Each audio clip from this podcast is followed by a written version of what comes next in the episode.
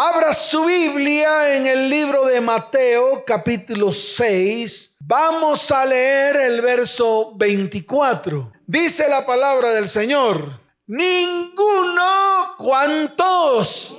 Ninguno puede servir a dos señores porque o aborrecerá al uno y amará al otro o estimará al uno y menospreciará al otro. ¿Cuántos dicen amén?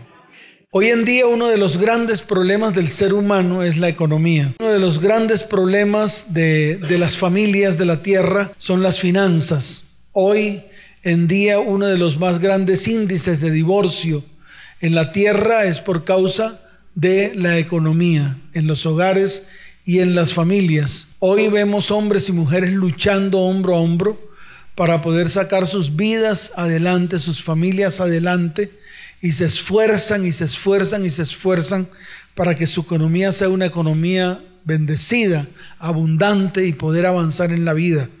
Pero yo les quiero decir algo, hay algo más que eso.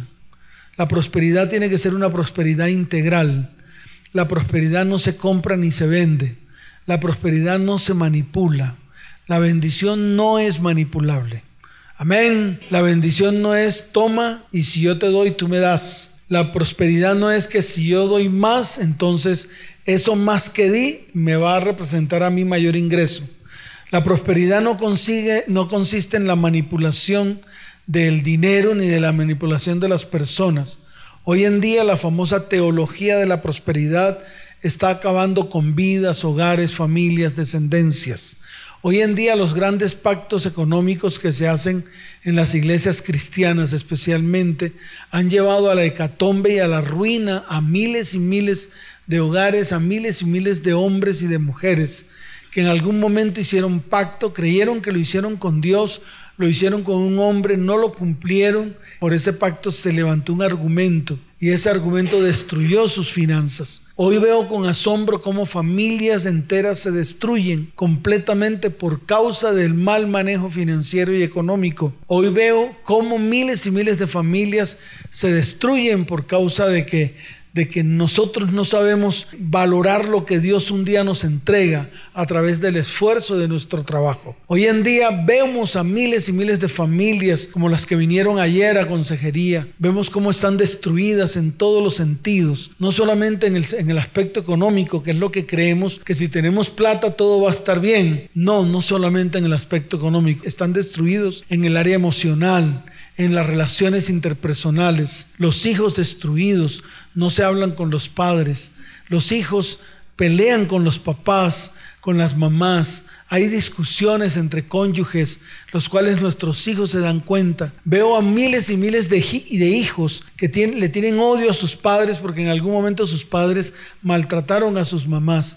Veo cómo mamás abandonan a sus hijos. Veo cómo hijos maldicen a sus padres y padres maldiciendo a sus hijos. Veo cómo hay destrucción. Veo cómo el apocalipsis que uno piensa que va a llegar ya llegó a las familias de la tierra.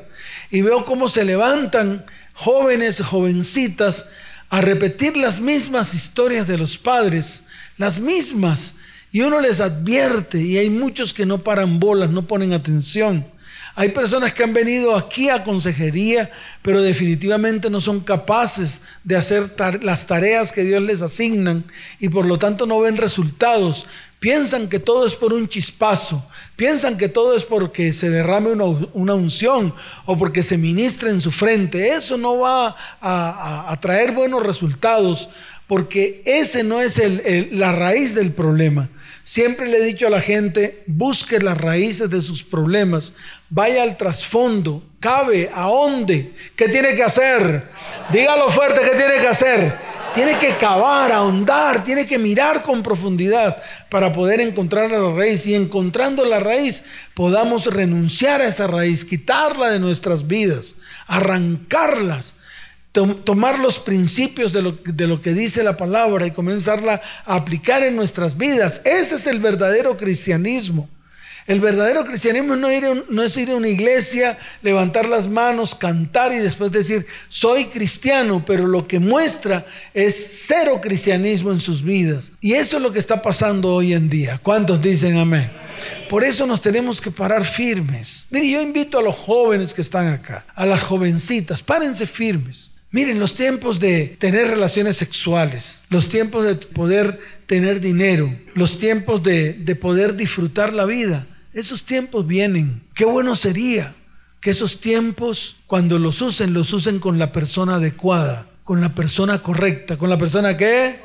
Correcta. No se adelanten. Eso se lo digo a los jovencitos y a las jovencitas, a las personas, hombres y mujeres, que ya han pasado por experiencias, sean buenas, sean malas, sean regulares. Cualquiera que haya sido, párese firme.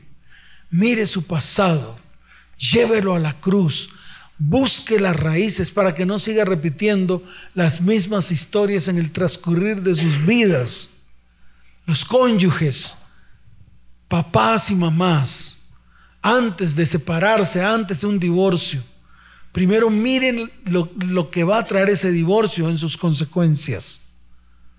Miren lo que eso puede hacer a sus hijos. No piensen solo en ustedes.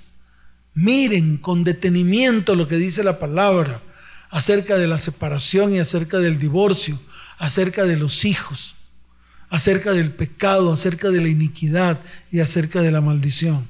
Escudriñen, saquen las verdades de la Biblia y comiencen a aplicarlas en sus vidas. Porque de lo contrario todo va a ser una hecatombe y no vamos a hacer testimonios. Hoy en día las jovencitas y los jovencitos no quieren ser cristianos. ¿Por qué? Por el mal testimonio de sus padres. Porque en algún momento se dieron cuenta de toda la basura y toda la inmundicia que había en medio del hogar. Y dijeron, cristianos, ¿para qué? Si aquí no ha cambiado nada. Aquí todo sigue igual. Cristianos, ¿para qué? Si hemos vivido en medio de la ruina y la escasez. Cristianos, ¿para qué? Si estamos llenos, atestados de enfermedades. Cristianos, ¿para qué si estamos atestados de maldiciones? Y eso es lo que yo escucho de muchas personas que vienen a consejerías. Cuando yo mando a llamar a sus hijos, les pregunto, ¿por qué no cristianos? ¿Por qué no aceptan al Señor en sus corazones? Y me dicen, ¿para qué, pastor? Si un día fuimos cristianos, un día le servimos al Señor, un día fuimos músicos que nos paramos ahí en el púlpito a tocar, a ministrar. Pero ¿para qué? Al final nos dimos cuenta que no servía para nada el ser cristianos. Mis papás se volvieron añicos. Iban a la iglesia, llegaban a la casa y se insultaban los unos a los otros. Se maldecían, se decían hasta de qué mal iban a morir. ¿Y cristianos para qué, pastor? Si usted me dice para qué, si usted me da una razón lógica que yo pueda ver, que yo pueda ver cómo mis papás prosperaron por hacer pactos con el pastor chichumeco de la iglesia Te lo vino, me lo vea. Pero no fue así, pastor. Veía cómo ellos hacían préstamos para darles a las iglesias y están arruinados, arrancados, ya no pueden pagar ni siquiera el crédito. Y fueron a hablar con el líder y el líder los cogió y los levantó a maldición. Entonces, ¿para qué un cristianismo? ¿Para qué un cristianismo si veo a los pastores cómo maldijeron a mis papás? Porque un día no pudieron llevar tres personas al retiro espiritual. ¿Cristianos para qué? Si de la boca de mis papás lo único que sale es maledicencia. Mi mamá, una vieja amargada, con los huesos torcidos, dolor en las coyunturas, todo el tiempo diciéndonos a nosotros que, somos unos imbéciles que no servimos para nada.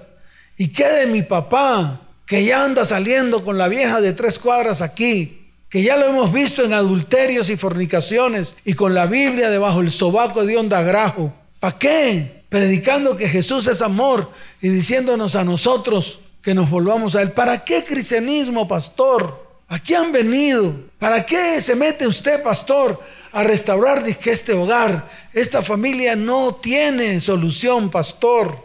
Y ese es el problema de lo que estamos viviendo hoy en día. Sometidos a la inmundicia del mundo, sometidos a los espíritus inmundos del mundo, amangualándonos con la maldad y con la iniquidad. Y no somos capaces de pararnos, de ponernos en pie y de tomar decisiones firmes para que el Señor comience a guiar nuestra vida, nuestro camino, para que venga un verdadero cambio. Y el cambio comienza en nuestros corazones, comienza en nuestras vidas.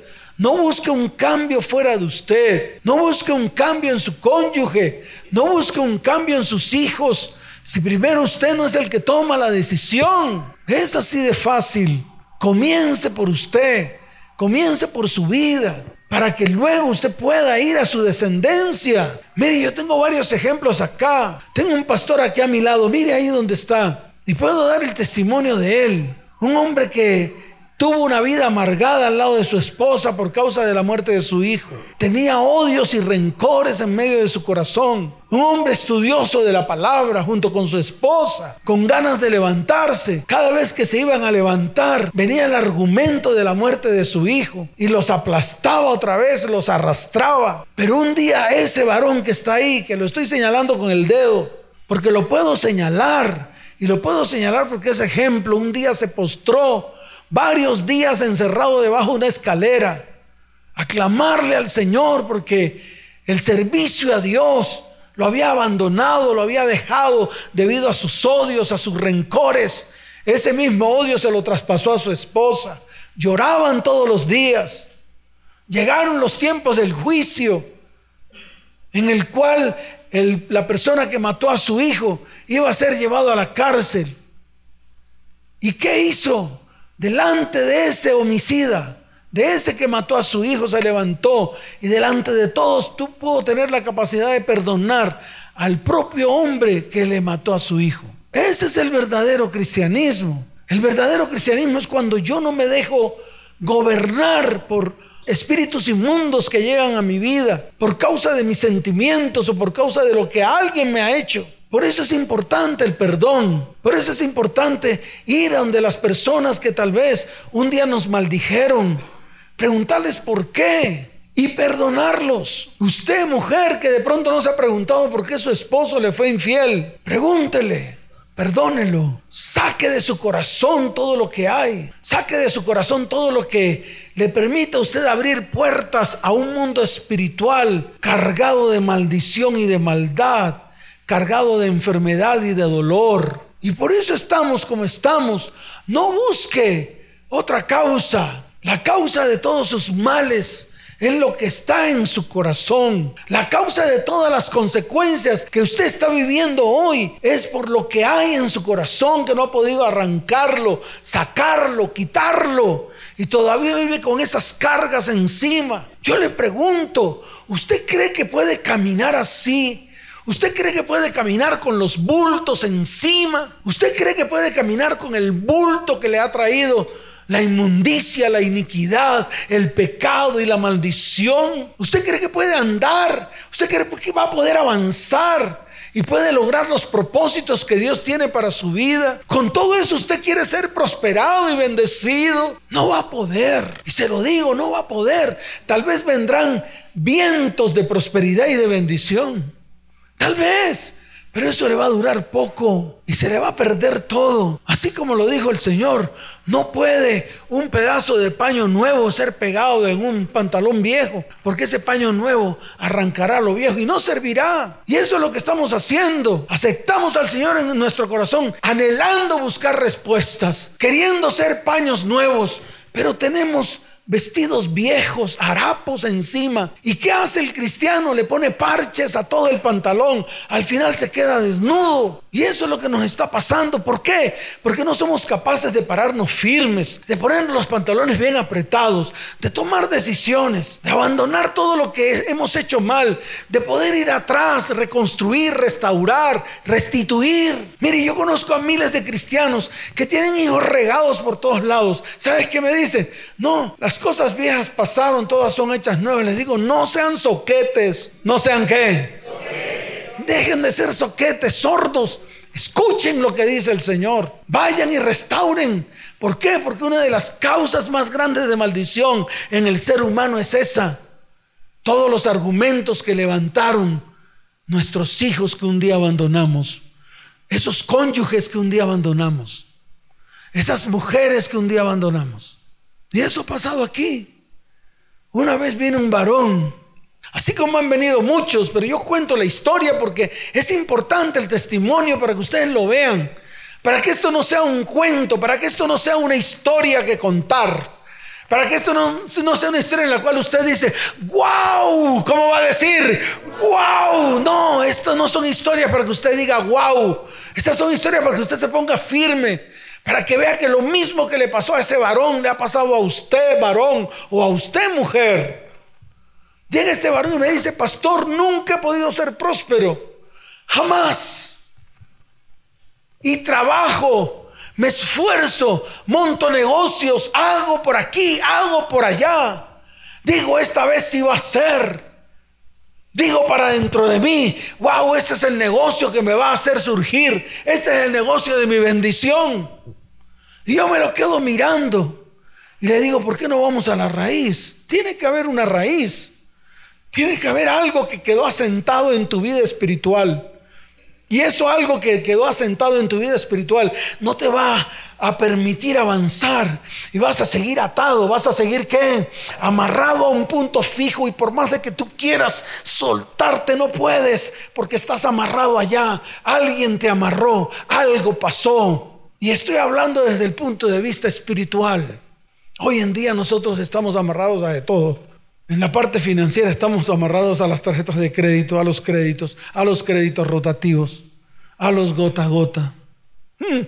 Nos prestan en la oficina, nos presta el amigo, nos presta el primo, nos presta el de la tienda, el de la vuelta de la esquina. Estamos amarrados a una cantidad de personas, a una cantidad de qué.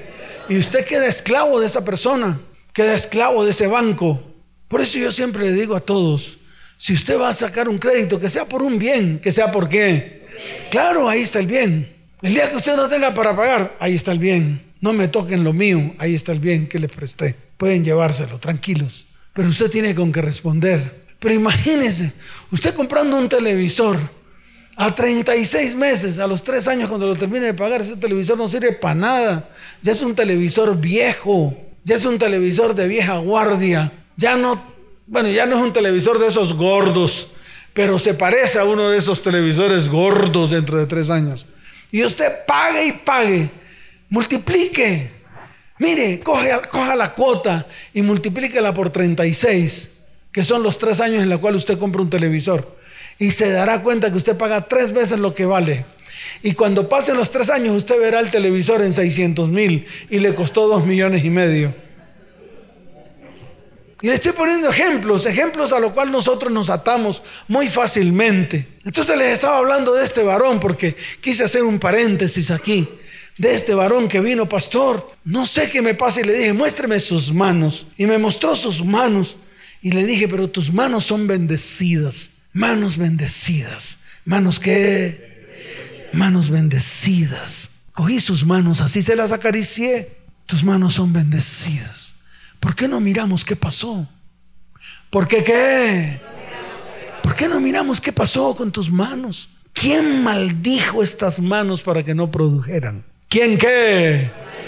¿Quién maldijo estas manos para que no produjeran? Esa es la pregunta que usted se tiene que hacer. Y le dije al varón, cuéntame tu historia de vida. La historia de vida de él comenzó cuando se enamoró de una mujer. No es malo enamorarse de una mujer ni usted mujer enamorarse de un hombre. No es malo, al contrario, así tiene que ser, está estipulado. Está estipulado de que el hombre dejará a su padre y a su madre y se unirá con mujer. Se acabó el lío. Hasta ahí somos obedientes, hasta ahí que... El problema es con quién. El problema es quién es la persona. Ayer vino una niña, está por ahí atrás, simpática. ¿Cómo es la niña? 16 años. Se consiguió un novio hace una semana o dos semanas. Porque le pregunté, ¿tienes novio? ¿Cómo le pregunté? Me dijo, sí, pastor, hace 15 días. Y mis papás me dieron permiso. Casi que cojo a los papás, salgo con el hacha y les mocho la cabeza a todos. A los dos. Porque una niña de 16 años no es responsable. ¿No es que? Muy bien. Me la quedo mirando y le digo, no vas a repetir historias. ¿Cómo le dije? No, no, no, no. ¿Cómo le dije? No.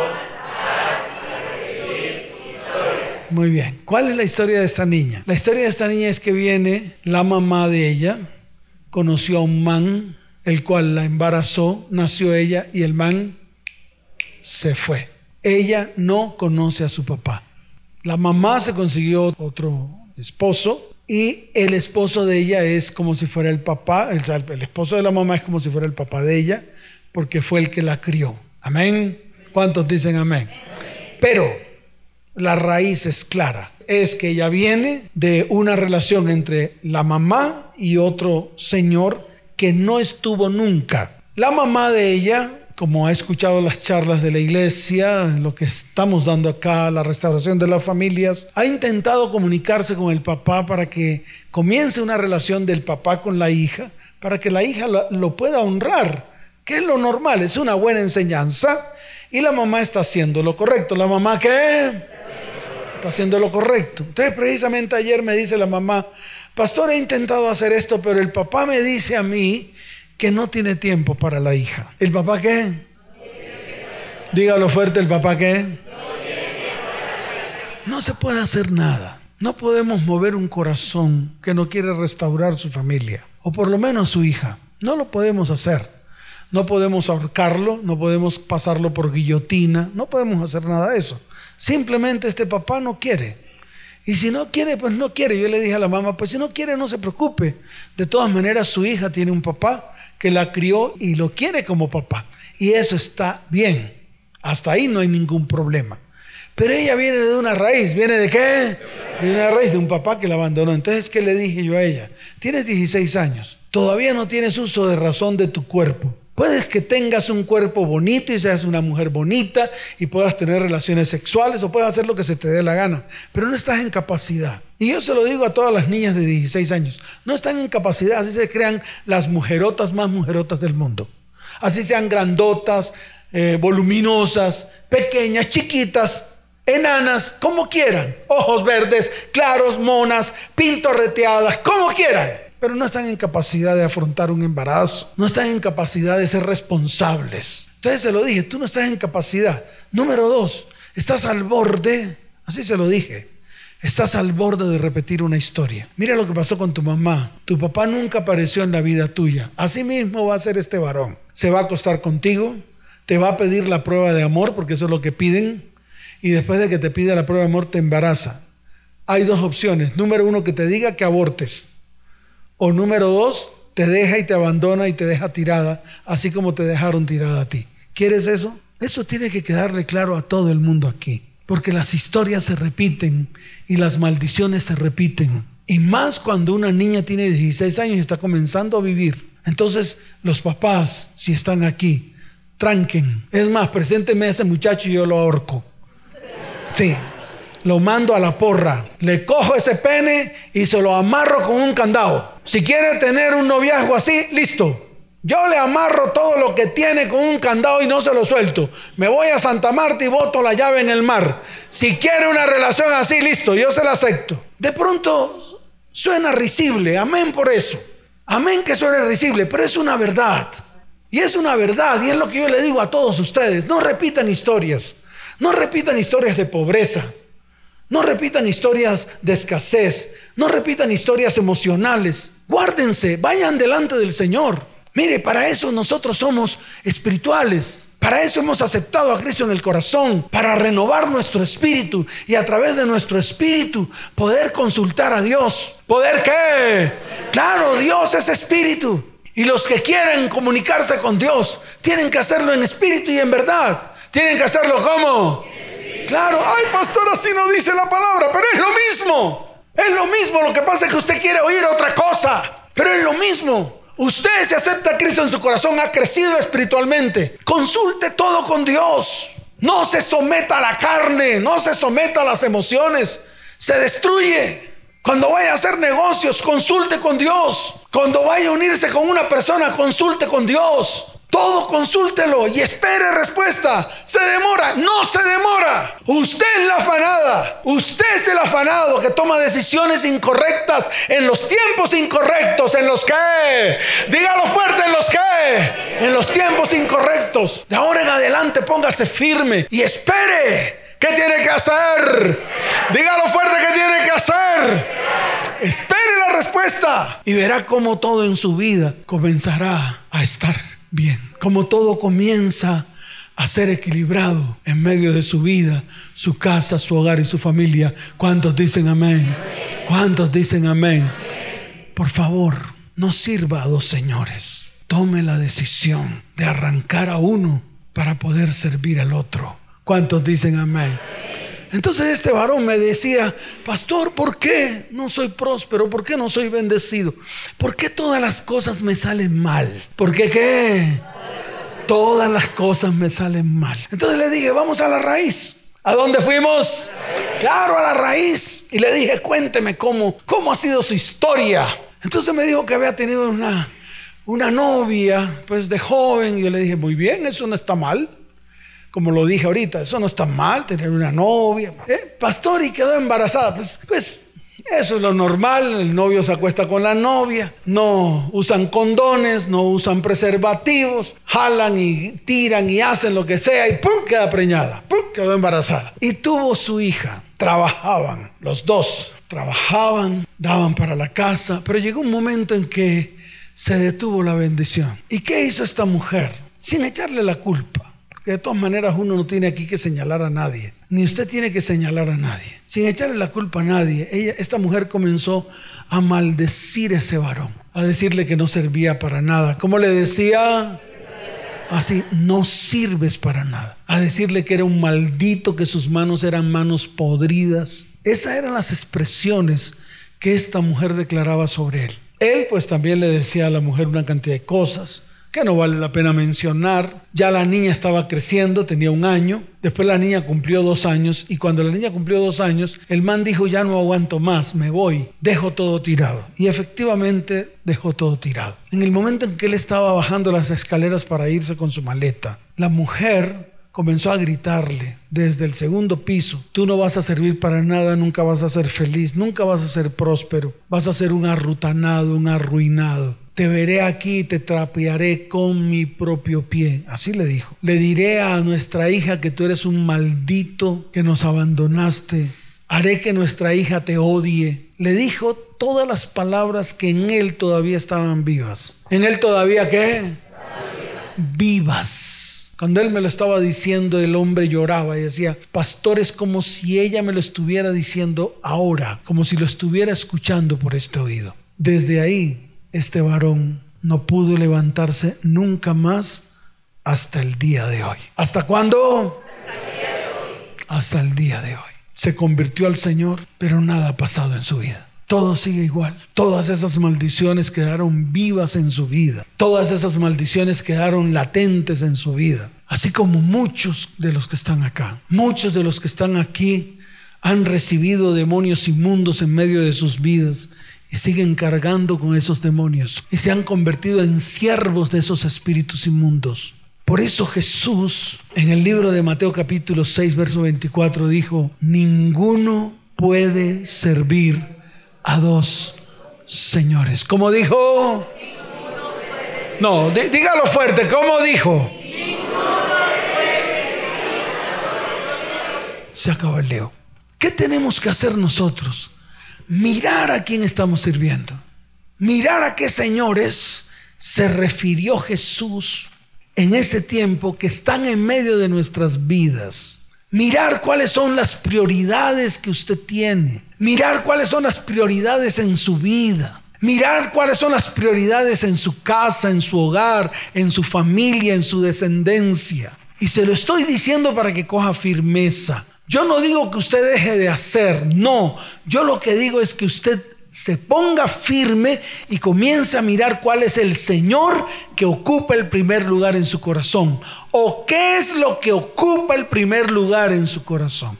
Algunos están más afanados por conseguir dinero, otros están más afanados por conseguir bienes, otros por estar trabajando desde tempranas horas hasta altas horas de la noche descuidan su familia, descuidan lo que es importante. Pero vuelvo y repito, el propósito y el camino se puede torcer. ¿Por causa de qué? De estar pendiente en trabajar todo el tiempo y abandonar sus hijos. Y por esto ha venido mucha catombe en medio de familias, en medio de hogares y en medio de nuestros hijos. Por eso tenemos que parar, detenernos, mirar qué es lo que está ocupando el primer lugar en nuestro corazón y en nuestras vidas. Y es fácil, mírelo usted, usted se puede dar cuenta que ocupa el primer lugar en su vida. Y lo peor de todo esto es que nuestros hijos se están dando cuenta de todo lo que estamos haciendo mal. Y estamos llevando esta generación a la hecatombe. Por eso nosotros como cristianos tenemos que parar, es que somos diferentes. Tenemos que ser diferencia. Usted tiene que establecer prioridades en su vida. Y más si sus hijos son pequeños. Y más si sus hijos todavía puedan ser administrables. Pueden ser qué? Claro, administrables. Entonces es importante saber quién nos está gobernando. ¿Qué espíritu le está gobernando a usted? Porque si es un espíritu diferente al espíritu de Dios, yo le quiero decir algo. Usted no podrá servir a dos señores porque aborrecerá al uno y amará al otro o estimará al uno y menospreciará al otro. El mismo Señor sacó una conclusión con respecto a la economía, con respecto a las riquezas, con respecto a la prosperidad y lo dijo claramente, no podéis servir a Dios y a Mamón, no podéis servir a Dios y a quién. Riquezas ahí representa al Dios Mamón. Por eso tenemos que pararnos firmes, quiera o no. Establezca prioridades en su vida. Al final su vida será una hecatombe. Y cuando la quiera recuperar va a ser demasiado tarde. ¿Va a ser qué? Va a ser demasiado tarde. Y es lo que yo le digo a ustedes. Y es lo que predicamos aquí. Yo como pastor se lo digo a la iglesia. Ya basta. Tome la prioridad que es importante para usted. Si usted quiere ser bendecido, si usted quiere ser prosperado, Leas el Salmo capítulo primero y al final encontrará en el verso 3 que todo lo que hagas prosperará. Que todo lo que hagas, ¿qué? Dígalo fuerte, todo lo que hagas, ¿qué? Todo lo que hagas prosperará. ¿Cuántos quieren ser prosperados? Levante la mano. En todas las cosas. Porque Dios no solamente lo quiere prosperar en el área económica, en todo sentido. Quiere que sus hijos sean prósperos, bendecidos, sanos. Lo quiere prosperar en su cuerpo. O sea, su área física tiene que ser un área bendecida, que dé testimonio, sin enfermedades, sabiendo que Cristo llevó nuestras enfermedades en la cruz del Calvario. ¿Cuántos dicen amén? En la parte económica, sabiendo que Cristo llevó nuestra ruina y nuestra maldición en la cruz del Calvario. ¿Cuántos dicen amén? En el área emocional, sabiendo que Él llevó nuestros dolores, que el castigo de nuestra paz fue sobre Él y que por su llaga fuimos nosotros curados. ¿Cuántos dicen amén? Que no podemos ser gobernados por ningún demonio inmundo, porque ciertamente Él exhibió públicamente a todo principado y a toda potestad y los clavó en la cruz del Calvario. ¿Cuántos dicen amén? Eso se tiene que cumplir en nuestras vidas. Si no se cumple es porque usted está siendo gobernado por otros espíritus inmundos diferente al Espíritu Santo de Dios. Entonces usted tiene que tomar y la decisión tiene que ser firme. Yo no le digo a usted que no haga lo que está haciendo, que no siga leyendo sus Facebook o sus WhatsApperas. No, yo no he dicho eso. Yo lo que he dicho es controle su vida, ordene su vida, enderece su vida. Todo lo que esté torcido, dígale al Señor que lo enderezca. ¿Cuántos dicen amén? ¿Cuántos dicen amén? Dele fuerte ese aplauso al Señor. ¿Cuál es el problema de Mamón?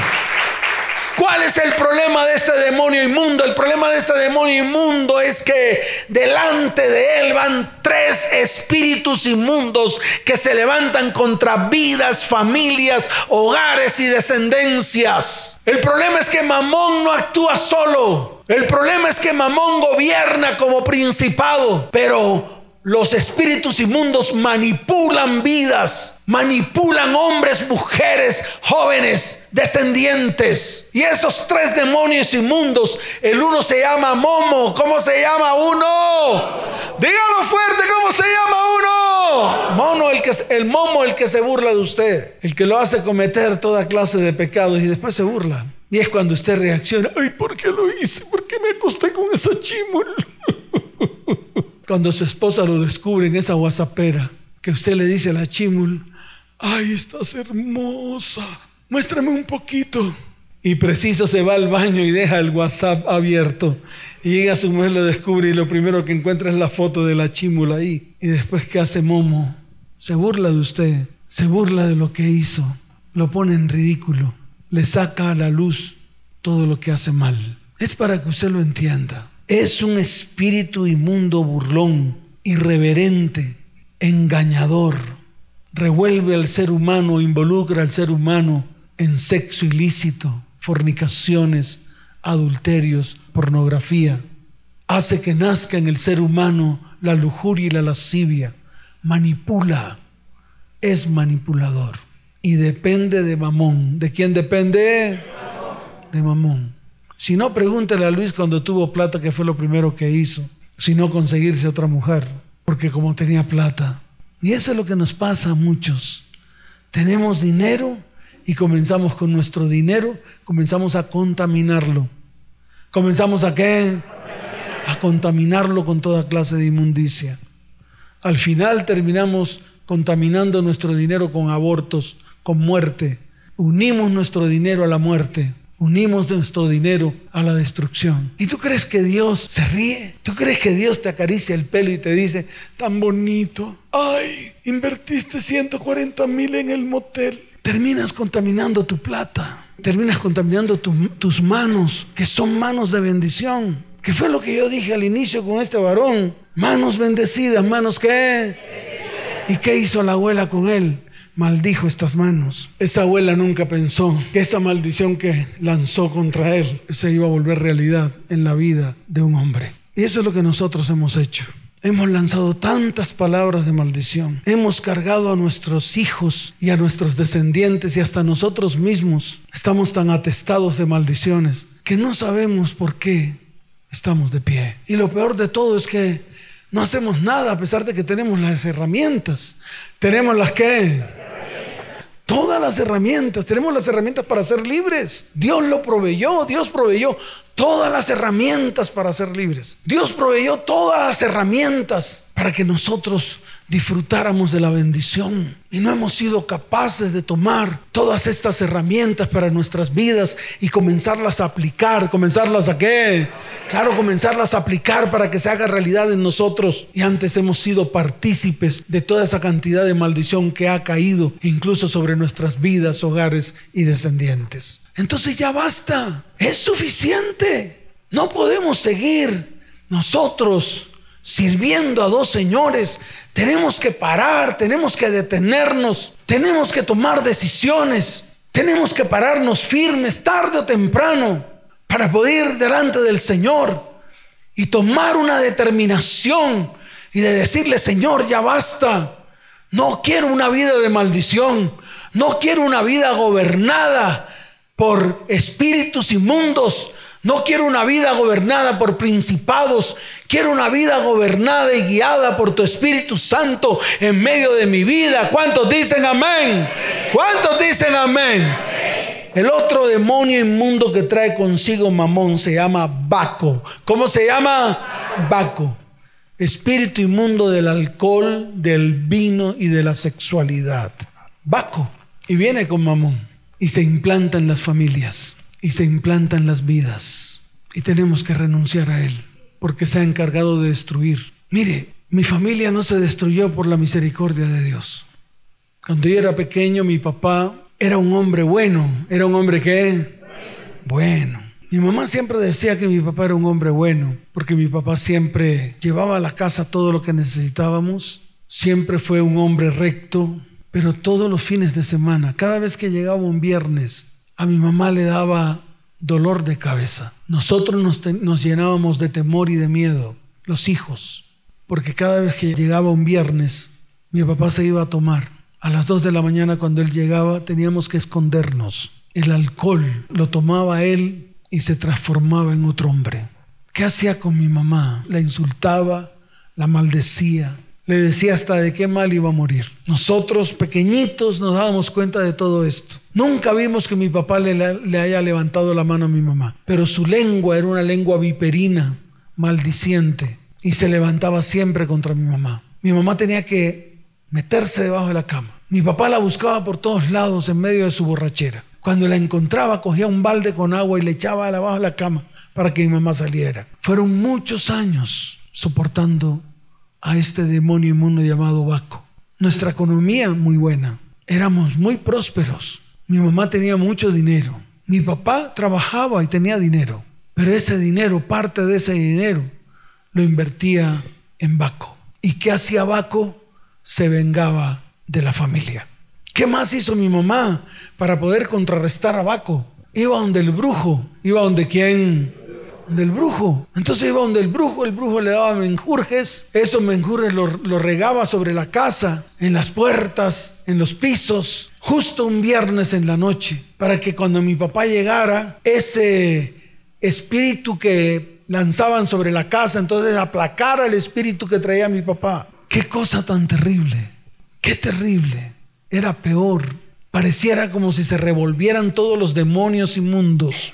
Un día ese demonio inmundo llevó a la muerte a mi mamá. Un día se sentó mi mamá en el comedor, tomó alcohol, cogió unos fósforos, le quitó la cabeza, lo colocó en el alcohol y se lo tomó. Se envenenó mi mamá. Fíjese para que usted entienda cómo es lo espiritual. Porque yo lo que quiero es que usted abra los ojos a lo espiritual para que usted se le caigan las vendas y los velos que tiene, para que tome firmeza de todo lo que está viviendo en su vida. Lo que usted está viviendo en su vida no es nada carnal, es algo espiritual que está en medio de usted destruyéndolo y que usted tiene que tomar decisiones y pararse firme delante del Señor para que todo comience a ser cambiado y transformado. ¿Cuántos dicen amén? Llamamos a mi tía Maruja para que viniera urgente. Se llevaron con mi mamá al hospital. Se salvó. Mi mamá no murió. Pero el demonio inmundo que lo llevó a eso fue Mamón, su secuaz Baco, su otro secuaz el espíritu de muerte. Y todo lo que estaba alrededor, discusiones, peleas, contiendas, división, maledicencia. Ahora yo le pregunto a usted, ¿qué está viviendo en su casa? ¿Qué señores gobiernan su hogar? ¿Qué señores gobiernan su familia? ¿Qué señores están gobernando sus descendencias. Por eso es claro cuando el Señor dijo, ninguno puede servir a dos señores porque o aborrecerá al uno y amará al otro, o estimará al uno y menospreciará al otro. Por eso usted tiene que renunciar a esos señores, cualquiera que sea. El señor del sexo que lo tiene usted enredado en medio de la pornografía, que lo tiene enredado en medio de la lujuria, que lo tienen enredado en medio de la fornicación, que lo tienen enredado en medio del adulterio. Por eso hay que renunciar. ¿Hay que qué? Renunciar. Y el tercero se llama Arlequín. ¿Cómo se llama el tercero? Hoy en día veo con asombro cómo los cristianos cogen balotos. Mire, cuando mi mamá iba donde el brujo, nosotros le preguntábamos a mi mamá, mamá, pero ¿por qué vas donde el brujo si tú vas a la iglesia? Y dice, es que vamos a ayudar a Dios. Como decía mi mamá, y hablando de Arlequín, cuando yo le pregunto a los cristianos que por qué cogen baloto, que por qué hacen cadenas, que por qué todavía siguen en juegos de azar, me dicen, una ayudadita no es malo. ¿Una qué? Lo mismo que decía mi mamá cuando iba al brujo, es que hay que ayudar a Dios. Esa ayudadita que ella le hacía, entre comillas, a Dios, le duró casi 30 años. ¿Cuántos años? 30 años. Un día le dije a mi mamá, mamá, ya basta, no más brujería, no más brujos. Vamos a limpiar esa casa, pero no con los riegos que tú, con la cual tú crees que limpias esta casa. Y mucho menos trayendo a la bruja esa que haga saumerios aquí. Vamos a orar, voy a rodear la casa, voy a sacar a todos esos demonios inmundos. Prepárate. Y comenzó mi mamá a gritar, esos son los demonios eh, que se están manifestando de toda la contaminación espiritual que hay en el hogar, hay en la casa. A partir de ahí, nunca más mi papá llegó a levantar la voz contra mi mamá. Amén. Lo mismo Arlequín, espíritu inmundo de adivinación y sortilegio. Renuncia a eso. Su futuro no depende de su suerte. Su futuro depende de Dios. ¿Cuántos dicen amén? Levante su mano derecha y dígale, Señor, mi futuro depende de Dios no depende de la suerte. Mi futuro depende del propósito que Dios ha colocado en medio de mi vida, en medio de mi hogar y en medio de mi descendencia. En el nombre de Jesús. Amén. Y amén. Dele fuerte ese aplauso al Señor. Fuerte ese aplauso. Ahora, ¿cómo sé yo que el Señor de la ruina y de la escasez y de la miseria está gobernando mi vida? ¿Cómo sé yo que Mamón se apoderó de mi vida? Número uno, por más de que trabajas siempre obtienes pocos resultados. Lo que dice la palabra en el libro de Ageo capítulo primero, verso 6, que lo leyeron al comienzo, sembráis mucho y recogéis poco, coméis y no saciáis, bebéis y no quedáis satisfechos, os vestís y no os calentáis, y el que trabaja jornal recibe su jornal en saco roto. Pregunto, ¿cuántos están viviendo esta situación en estos momentos? Levante su mano. Dios mío, la mayoría. O sea que esta charla es para usted. Número dos, siempre estás quebrado a causa de tus deudas.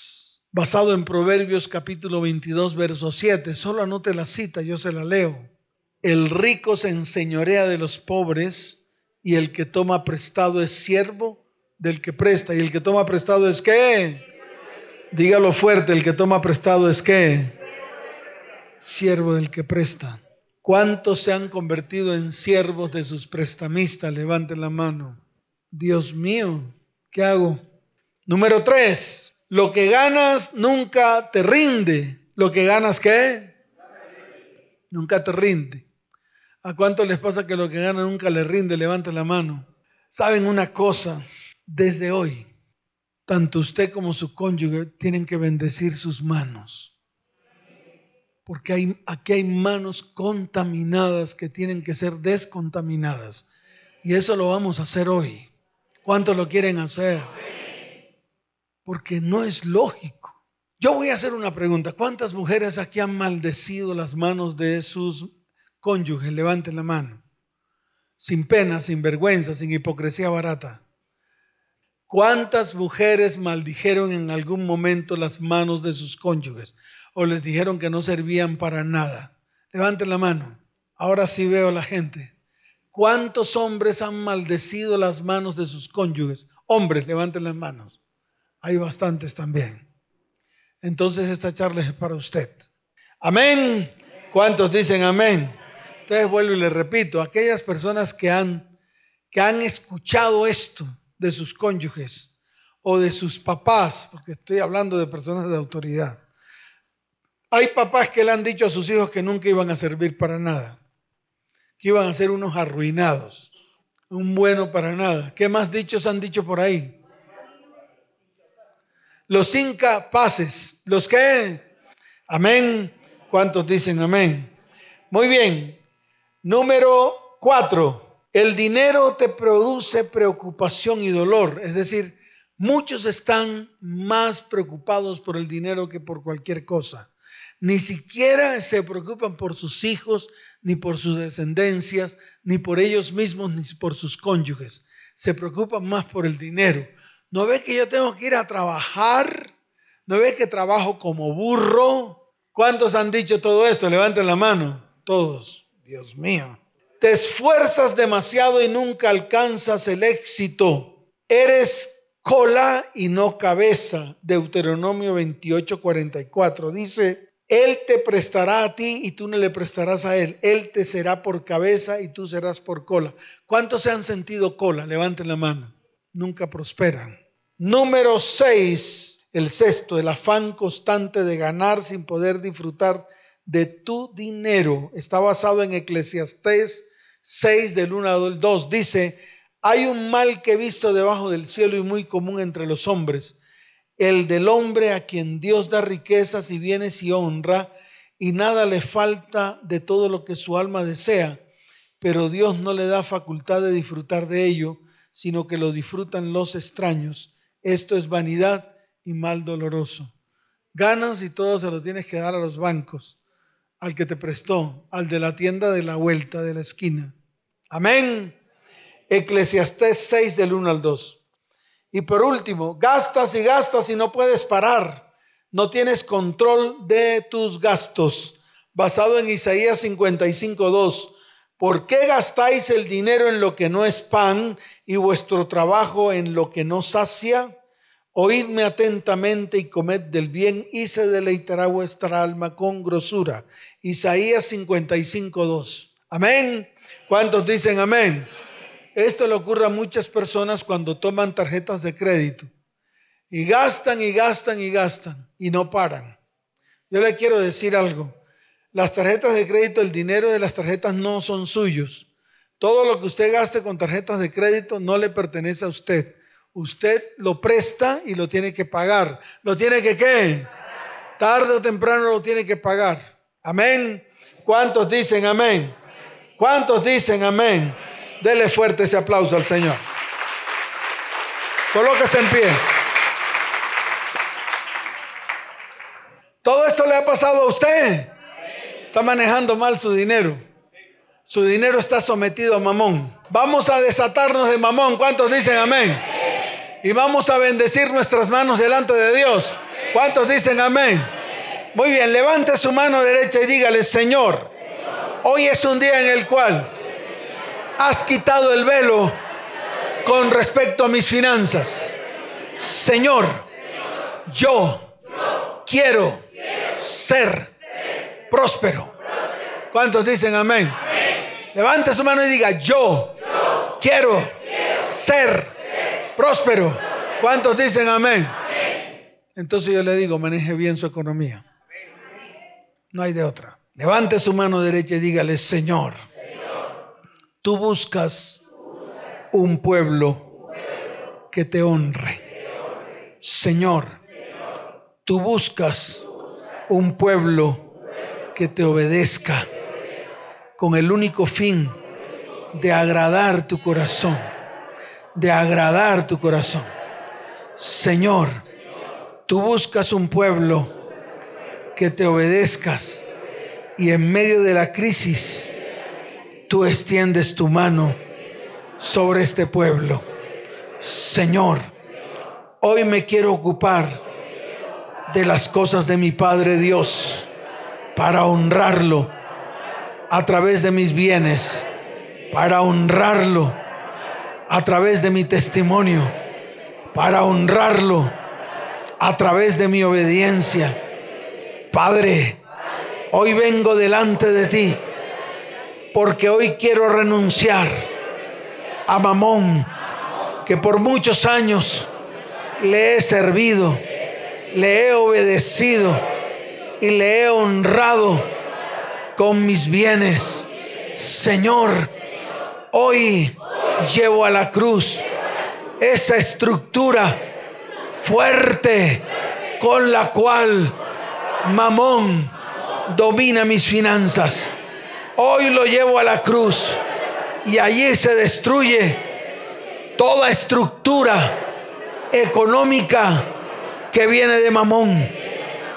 Padre, enviaste a Jesús a esta tierra para que en la cruz del Calvario Cristo llevara en la cruz los espinos y los cardos que producen en mi tierra la ruina, la sequía.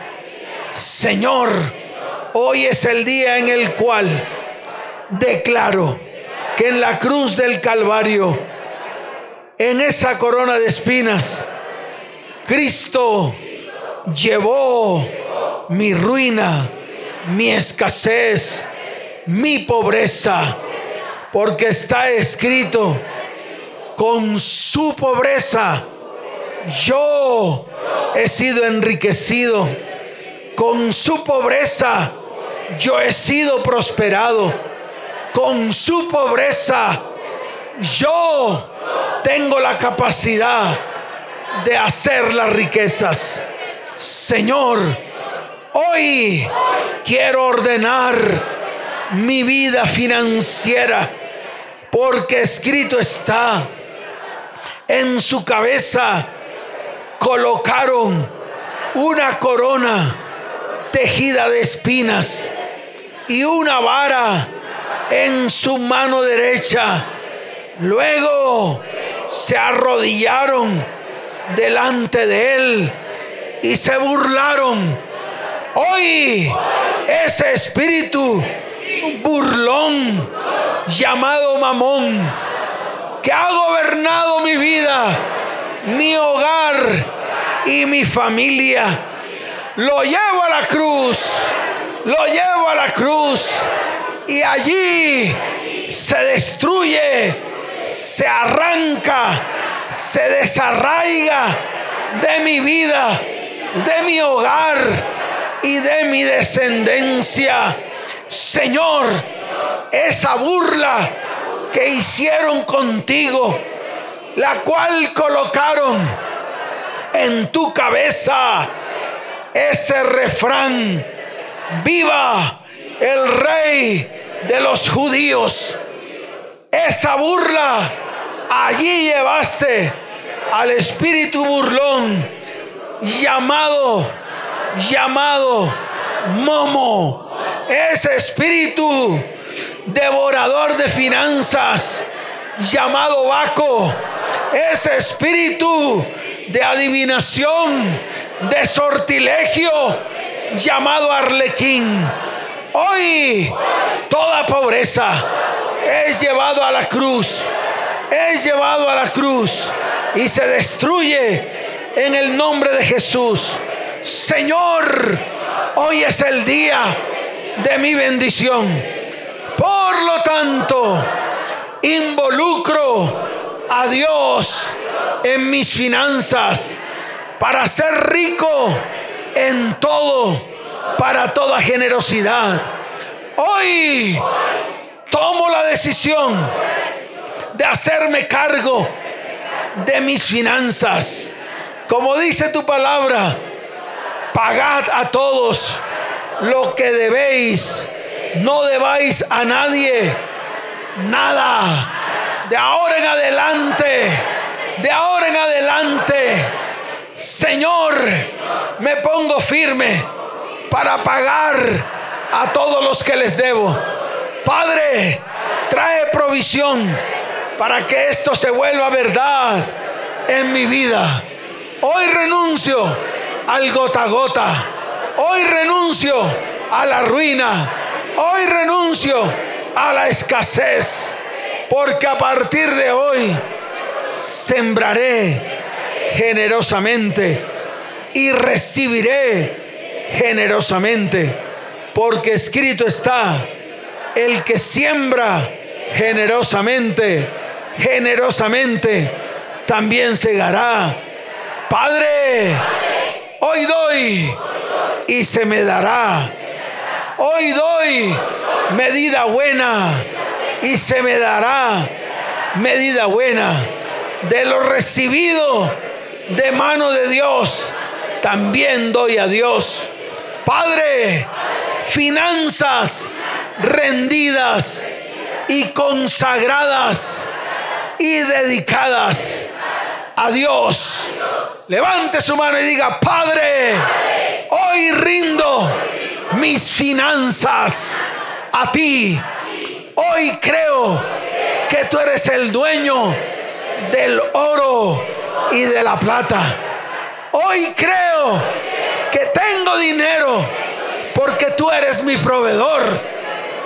Hoy creo que tú me prosperarás abundante y sobreabundantemente. Y podré cumplir con lo que dice tu palabra, porque seré obediente. Por lo tanto, mis finanzas serán orientadas para los propósitos que Dios tiene para mi vida, para mi hogar y para mi descendencia. Señor, perdóname porque en algún momento rendí mis finanzas a la maldición, a la iniquidad, a la muerte, a la ruina y a la destrucción. Mas hoy, hoy, levanto mi mano y levanto mi voz y declaro, mis finanzas serán rendidas al Dios de lo alto primeramente y con mis finanzas podré bendecir mi casa, mi hogar y mi descendencia. Padre, aquí están mis manos. Levanten sus manos. Muestre sus manos a Dios. Muestre sus manos a Dios y dígale, Señor, bendice mis manos para que estas manos produzcan para mi bien, para el bien de mi hogar y para el bien de mi descendencia. Mis manos producirán para bendecir esta casa que ha sido de bendición para mi vida, para mi hogar y para mi descendencia. Señor, hoy rompo todo pacto que he hecho con Baal Berit. Hoy renuncio a todo pacto que he hecho con el espíritu de muerte.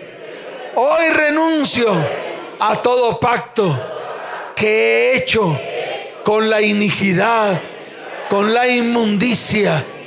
Y hoy, Señor, acepto el señorío de Cristo en mi vida, en mi hogar y en mi descendencia. Señor, desde hoy comienza mi bendición y mi prosperidad en todas las áreas de mi vida. Área espiritual, área física, área emocional, área sexual y área económica. En el nombre de Jesús. Amén. Y amén. Dele fuerte ese aplauso al Señor.